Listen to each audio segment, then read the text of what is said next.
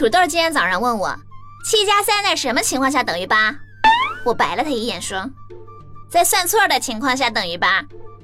土豆又说错，在国庆节遇上中秋节的时候，七加三等于八。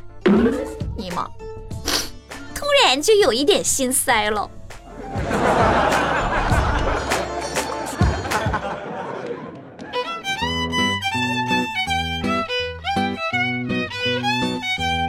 大家好，欢迎收听本期的《非离不可》，我依然是你们最最可爱的好朋友有小黎。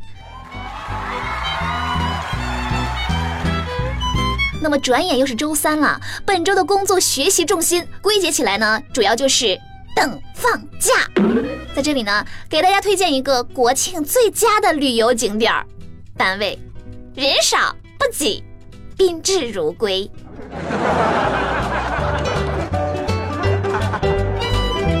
话说，在今年某高校的开学礼上，五十一岁的彭香虎和女儿呢一起到学校报道。据了解啊，父女俩不但考上了同一所学校，而且两个人还是同专业的同学啊。虽然女儿上了大学，不过呢，彭香虎却表示，大专期间他是不允许女儿谈恋爱的，但是三年之后能升本呢，他就不管了。我怎么觉得这是一件好事儿呢？不让女儿谈恋爱，要不然很可能发生这样的场景啊。某日在教室里。一个男生手捧鲜花向这个姑娘表白，姑娘娇羞的低下头，转过身问后桌的同学：“爸，你你看成吗？没谈成的话，同学都没得做；谈成了呢，就得管同学叫爸爸，还得负责每天去食堂给未来的岳父打饭，去图书馆占座。你说惨不惨？”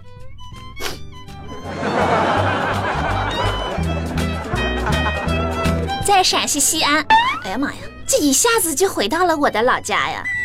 黄女士呢，在美容院花了二十七万纹了个眉，结果纹完之后吧，感觉自己受骗了。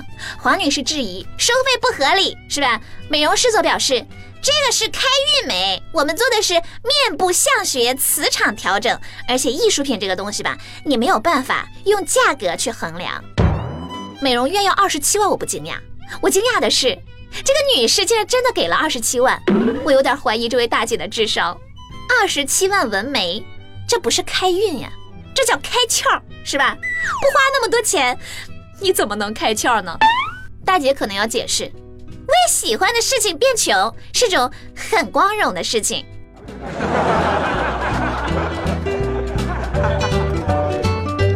我小侄子吧，这次考试全部都考了零分。气得我哥和我嫂子呢一顿混合双打，看着趴在床上的小家伙呢，我有点心疼。我就说，就算咱再学渣，也不至于考零分吧？小家伙气呼呼地说：“我们老师不让我和小美同桌，我就故意考零分，拉低班里的平均分，然后让学校扣他的奖金，这样他就知道我也不是好惹的。厉害了。”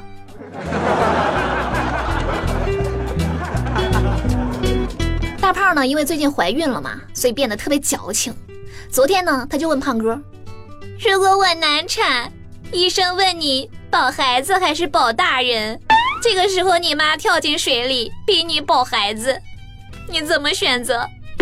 胖哥欲哭无泪地说：“要不然我先跳河算了。”求各位胖友给胖哥支个招，到底该怎么选呢？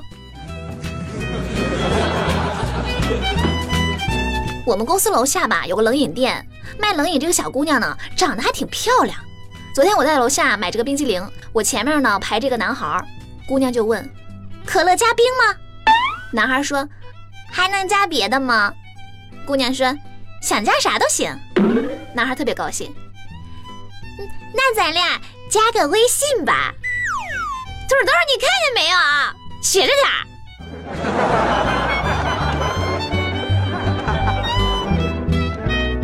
天早上上班前呢，我在我们家楼下吃了个早餐。吃完以后吧，我就发现坐公交来不及了，是吧？要不然叫个滴滴去上班吧。然后就用手机下单。我突然发现司机的定位就在我的脚下，这尼玛太奇怪了呀！正当我特别纳闷的时候呢，坐在我对面埋头喝粥的小哥，啪的一声放下了手里的碗筷，大吼了一声：“谁叫的滴滴？出发啦！”随时随地就能发车。我就问你们怕了没有？昨天呢，我问土豆，为什么大家都说我是女汉子？我和一般的女生到底差在哪儿了呢？土豆说，你洗澡给自己搓泥儿的时候，是一直淋着水搓还是关掉水搓呀？我说，呃，淋着呀，有的时候也关着。土豆又问我，哼，你就是个女汉子，人家女生一般都会说。人家身上才不会搓出泥呢！尼玛，我突然好像发现了自己找不着对象的原因了。前两天呢，土豆问小美：“小美，咱俩认识那么久了，你对我有什么感觉呀？”小美说：“没感觉。”于是呢，土豆当天晚上就请小美吃了一顿非常非常浪漫的烛光晚餐。吃完之后呢？土豆又问小美：“小美，现现在有感觉了吧？”小美说：“哦，感觉吃的挺饱的。”